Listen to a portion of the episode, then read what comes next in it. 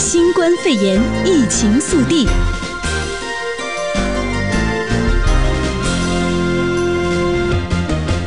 Hello，各位听众朋友，大家晚安，欢迎收听四月十四号星期二晚安洛杉矶节目，我是邝诗英，我是一。嗯嗯、呃，今天天气忽然转暖，我刚跟依依下来这个直播间的时候，还一路在聊这件事情啊、哦。是的，那今天呢，其实也是近近日以来啊，唯一的一个呃，除了周六以外啊，应该算是少有的一个大晴天了，也是让我忽然感觉到呢，夏天其实离我们好像不远了啊。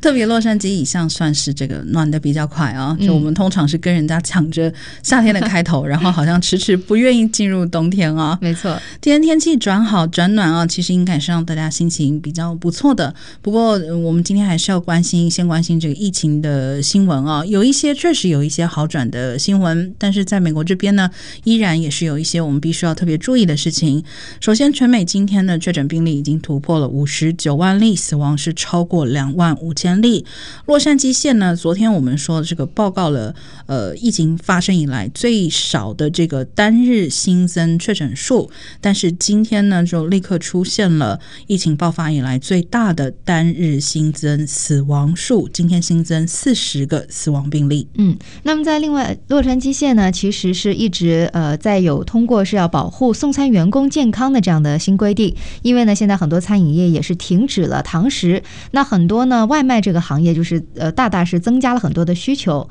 那么现在呢这一些呃餐送餐员工的这些人呢，在为进屋居民提供餐食和食品方面也是起着非常关键的作用。所以说，洛杉矶县的主管啊，马克·托马斯颁布了一条呃条例啊，是以 Instacart、还有 DoorDash、还有 Shipt 等这样的公司为目标，并且呢，在周二今天获得了整体的董事会的通过。嗯，确实是必须要保护他们啊，给他们提供这个呃，像是个人防护用具啊，还有像是这种可以把餐食留在门口，不需要与客户面交，呃。减少这个人与人接触啊，因为洛杉矶县现在这个新增病例的人数其实也还是在不断上升的啊。那么今天的新增确诊是六百七十例，累计也是已经在洛杉矶县就突破了一万例。同时，今天这个洛县的死亡率也是上升的，目前已经来到了百分之三点六。嗯，那么而且呢，在河滨县啊，其实也算是一个呃这个发病率比较高的这样的一个县。今天呢，也是呃呃。报告了是有九个新的死亡病例呢，也算是在疫情开始以来呢，应该算是在呃唯一一个是呃也算是创下了新高啊，死亡病例最多的一天。对，和平县当地的这个单日最高的一个新增死亡数啊。那么同时，呃，和平县这边今天也是新增了一百三十二起病例啊。那么全县的累计确诊也已经达到了一千七百五十一人。好，那么看完我们这个南加州大致上的状况，我们先把焦点转到纽约。呃，纽约这几天，呃，其实疫情确实有一些好转的迹象，但是这个死亡数字还是非常的高。今天新增七百七十八个人因为感染新型肺炎而丧命，这也是疫情爆发以来单日第三高的记录了。嗯，是的。那纽约州呢，现在在疫情方面也是出现了趋缓的一个现象，但是呢，至于如何啊和以及何时能够让大规模停摆的经济重上轨道，重启经济这个成为了一个热门的话题。嗯，那么特朗普总统呢主张联邦政府有权推翻州长下达的这个居家防疫令，能够呢基本是快速的重启全美的经济。但是啊，纽约州州长科莫在昨天的时候和美东其他六个州的州长宣布了这一个区域的经济重启方案，呃，避免是操之过急导致恶情再度恶化。所以说现在呢，科莫和特朗普总统两个人应该算是这个隔空交。火了，嗯，今天这个我就我就在想讲啊，他这个不只是热门话题，这个感觉是各州州长们与特朗普的隔 隔空交战啊，嗯，因为其实今天特朗普这个批评。呃，科莫还批评的，我觉得是蛮狠的啊。他在这个推特发文说，科莫之前打电话来要病床啊，要呼吸器这些资源啊。那他说这个他自己是有求必应，可是呢，他认为科莫现在讲这些话，好像他想要独立啊，甚至于说他是呃，特朗普用了一个老电影啊，叫做《叛舰喋血记》啊，《Mutiny on the Bounty》，说暗示这些民主党籍的州长，呃，因为主要串联起来的州长们是。十个州里面有九个都是民主党啊，嗯，说他们是企图叛变，然后说叛变者还对舰长要求这么多，哪有这回事啊？我觉得这个骂的是非常的凶啊，因为这个叛变只是非常重的两个词啊。没错，没错。那针对于叛变这个字呢，科莫也是强调了啊，这个叛变这个事情根本就不存在，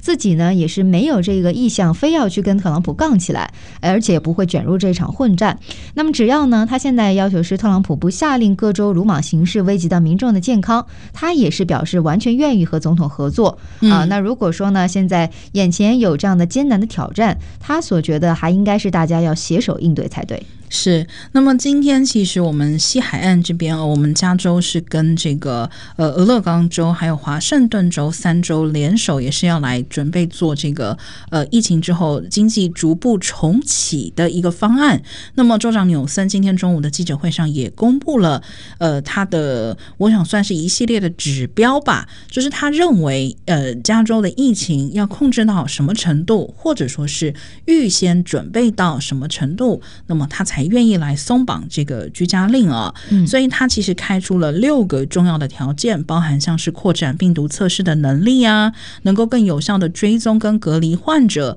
还有就是保护弱势人群，像是这个老年人跟呃免疫力比较不好的人群。另外包含像是呃要重新制定这种在公司啊、学校还有公共场所的物理距离准则。嗯，简而言之，比如说像以前这个加州的公共空间里面都会。会有写，呃，最多可以进多少人嘛？嗯，那可能这个能够进多少人，或许会受到大幅度的修改，也不一定啊。嗯，是的。但是它总体来讲呢，这六个指标啊，其实如果摆上来的话呢，我们可能大家都知道，比如说保持社交距离呀，还有说是要解决这个医护人员的防护装备等等。但是呢，有呃，他也强调了，像国家放松居家秩序，必须要发生两件事：那住院率和重症监护病房的入院率需要趋于平稳和下降。嗯，这其实呢也。也是呃，我们刚刚有在聊天的时候有在聊到啊，觉得都是我们呃统一都觉得呃一定要满足满足这一点的话呢，其实才算是一个真正的比较明确的边界明确的这样的一个指标。对，因为这个数字是可以看得到的嘛，住院率、重症监护病房的入院率有没有去平稳跟下降，这个是非常明显的啊。但其他像这个另外六条，我觉得与其说是一个呃准则，不如说是我们大家呃共同的目标吧。从这个抗击疫情开始以来一直都是这样子的目标，但是你说像给这个医生、护士等工作人员的防护装备要够，嗯，这个够，呃，这个够，对，不知道怎么定义啊，嗯，没错。好，那么但是不管如何啊，这个特朗普总统方面呢，应该目前看照按按照这个白宫官员的呃说法，嗯，本周之内呢，还是会发布一个呃所谓的联邦的这个重启经济的指南呢，呃，那么这个今天白宫的这个经济顾问库德洛在受访的时候呢，就说他说这个是一个健康的问题，但也是安全的问题，还有大家福祉的问题啊，所以他认为国家只要这个做好了呃。恢复的工准备了恢复工作，那么就可以让这些蓝领工人、中产阶级、小商业尽快恢复到这个日常生活的工作之中。嗯，那库德勒呢也是进一步强调说，何时重新开放部分或者是全部的经济呢？这个决定将会取决于政府卫生专家提供的数据。那他也承认解除限制可能是必须要以滚动的方式去进行，因为像某一些地区呢，在对抗病毒方面显示出比其他地区更大的呀这样的进步。是，但是讲到卫生生专家们，其实卫生专家们现在对于这个复工这件事情的看法是意见比较分歧的。呃，意见分歧的很重要的一个原因，就是关于现在罹患这个新型肺炎康复之后。是不是就免疫了？你不会二度感染啊？嗯，这个是现在呃所有的这个卫生专家或者说是医学家们呃无法确定的一件事情。嗯，这不光是某个或者是单个一些小部分的这个科学家啊，包括世界卫生组织的专家都已表示了啊，都不知道这个现呃现在目前的这些患者痊愈之后是否不会有复阳的这样的情况。是，嗯，但是呢，现在是有在韩国上周是出现了五十一起在痊愈之后又再次确诊的感染的案例，也是引发了外界的诸多怀疑啊。也是说，这个感染痊愈之后呢，可能不会啊，真的就是产生全部的免疫力。是包含像是呢，这个在上海有做过一个研究啊，去检视一百七十五名患者的这个康复情况。那么根据世界卫生组织的研究指出呢，有一些康复患者是出现了很强的这种抗体反应，可是有一些人呢是没有抗体反应的。所以到底是不是呃感染过？呃，康复之后就不会再感染啊，这个目前是存疑的状态。但是这个不不这个问题不解决，就很难去制定到底什么时候可以让大家，比如说回去上班啊，回去上课。可能也就是因为这样悬而未决的不确定因素太多了。现在传出来有一些学校，美国的一些顶尖的大学在讨论啊，可能干脆啊，这个呃，直接要把学校关到今年年底为止，二零二一年才要让。让大家回到学校去。嗯，那这样看起来的话，很多学生啊，应该说应该算是会比较痛苦吧？那相当于就是无缘无故多了一年的这个学要上啊。嗯，嗯，那还有呢，像有一些因素啊，说一直到二零二二年呢，可能是需要有这种间歇性的间隔。那除非是重症监护能力要显著提高，或者是呢可以获得治疗，或者是疫苗。嗯，还有比较重要的因素就是人们在感染之后是否会对新的冠状病毒免疫啊？这是刚才我们也提到的，是。嗯我们先来继续看全美跟加州的消息啊。今天在我们这个上节目之前，全美最大的一条消息，应该就是特朗普总统正式宣布要暂停对这个世界卫生组织 WHO 拨款的这件事了。嗯，那么也是根据国会山庄的报道呢，特朗普是在白宫新闻发布会上面表示，将会暂停对 WHO 的资助，那同时呢，对其进行审查，评估世界卫生组织在严重管理不当和掩盖新冠病毒传播方面所扮演的角色，那总统呢也是批评了世界卫生组织反对大规模旅行限制，并且呢还指责他未能迅速审查和分享新冠病毒的准确信息。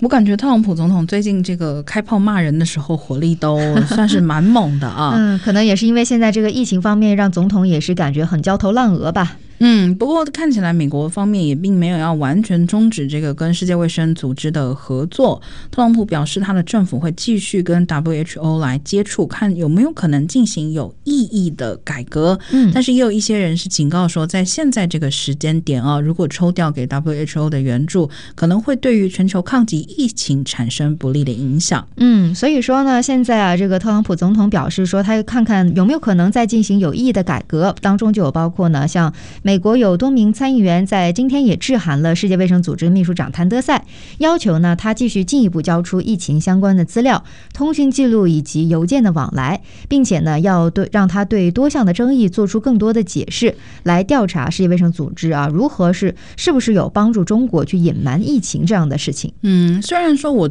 赞成这个 WHO 应该要被就责啊，可是我也有点好奇，美国这样做的这样子的一个要求，呃，是不是于法有据，因为我当然可以理解这个议员们的心情啊。我们是拿了美国纳税人的钱给你花，可是你可能做了一些不负责任的事情，所以我们现在要追究你。嗯、但是，呃，究竟美国政府的职权，呃，有没有涵盖到可以要求这个世界卫生组织，呃，来为他们提供资料跟证据？这个我比较存疑啊，感觉他作为一个国际组织，可能是受其他的国际法的管辖吧。嗯嗯、呃，不。晓得这个到底有没有法律上面的强制力啊？嗯，没错。好，那我们关心两条政治方面的新闻啊。首先是担心这个新冠疫情的蔓延，国会联邦的参众两院现在要延长这个休会期。呃，本来预定呢是四月二十号，呃，议员们就要回来开会了。但是现在呢，呃，认为说应该是要再延长到五月四号，呃，除非是有紧急的状况啊。是的，但是参院共和党领袖麦康奈尔呢也表示说，他不会啊，因为这个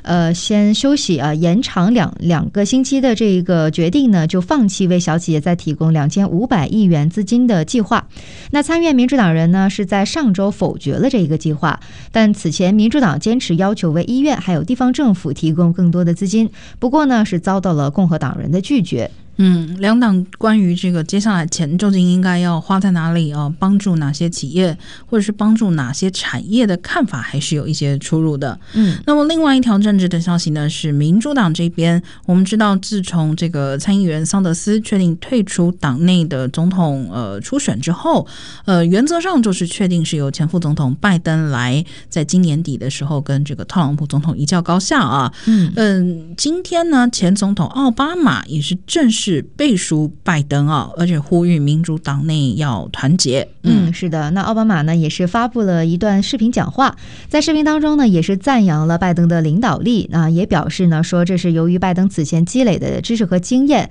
还有呢他谦逊和同理心铸就的。那对拜登呢也是表达啊很自豪的支持拜登是竞选美国总统的这样的决定。嗯，那奥巴马背书拜登其实是有利于将民主党各派的力量能够团结起来的。那包括呢像桑德斯还有沃伦都在竞选广告当中展示了这个前总统的形象，也希望呢他能把自己描绘成一个称职的呃继任者。那么奥巴马是在讲话结束时都承诺呢，也是会尽快啊参加拜登的竞选活动。是，嗯，其实奥巴马总统在这一次的这个民主党的提名大战里面啊，虽然他在台面上是没有太多的这个出现，可是有很多报道都指出呢，奥巴马在这个幕后一直很活跃。去年十一月的时候，他自己也表示啊，他跟所有的这个当时的民主党的参选人有进行过交谈，给他们提供一些建议。呃，比如说你考虑一下你自己为什么觉得应该要成为总总统啊？还有，如果你真的当选了，对你的家庭会产生什么影响？呃，如何去正确的评估你自己到底能不能赢得选战等等啊？我觉得这是用一个呃过来人的身份去。谈这样子的事情，不过可能也是因为这个总统没有一直没有前总统没有明确的表态。今天其实共和党方面有一点在用这件事情在攻击拜登，就说会不会其实奥巴马没有很想要背书你啊？现在只是到了最后关头，情非得已，所以才背书你的。是的，这个是在周二今天的一份声明当中，特朗普总统的竞选团队呢发出了这样的暗示啊，因为呢是尽管奥巴马和拜登是有着深厚的友谊，奥巴马还曾经授予过拜。拜登总统自由的勋章，嗯，而且呢，像特朗普的二零二零年的竞选经理啊，也表示说，呃，像刚才也讲了，说奥巴马呢，是不是别无选择，只能是选择支持拜拜登，因为连桑德斯都差一点要击败了拜登的。是这个话也是说的，还嗯，让人觉得蛮难反驳的啊。嗯、好，那我们来看一下经济跟加州有关的消息啊。首先呢，其实最近出现了一份统计的报告，显示美国人呢，现在有很多人是付不出。出房租的，嗯，这个是非营利组织城市研究所 Urban Institute 做的一项统计啊。截至这个月的一号，四月一号的时候呢，有三分之一的美国租客其实是还没有缴纳房租的。嗯，那还有是一项是由大型房屋租赁平台就 Avil 完成的调查显示呢，有超过半数，百分之五十三点五的租户都报告说呢，他们由于地方政府为减缓新冠病毒传播而实施的防疫措施而从此失业。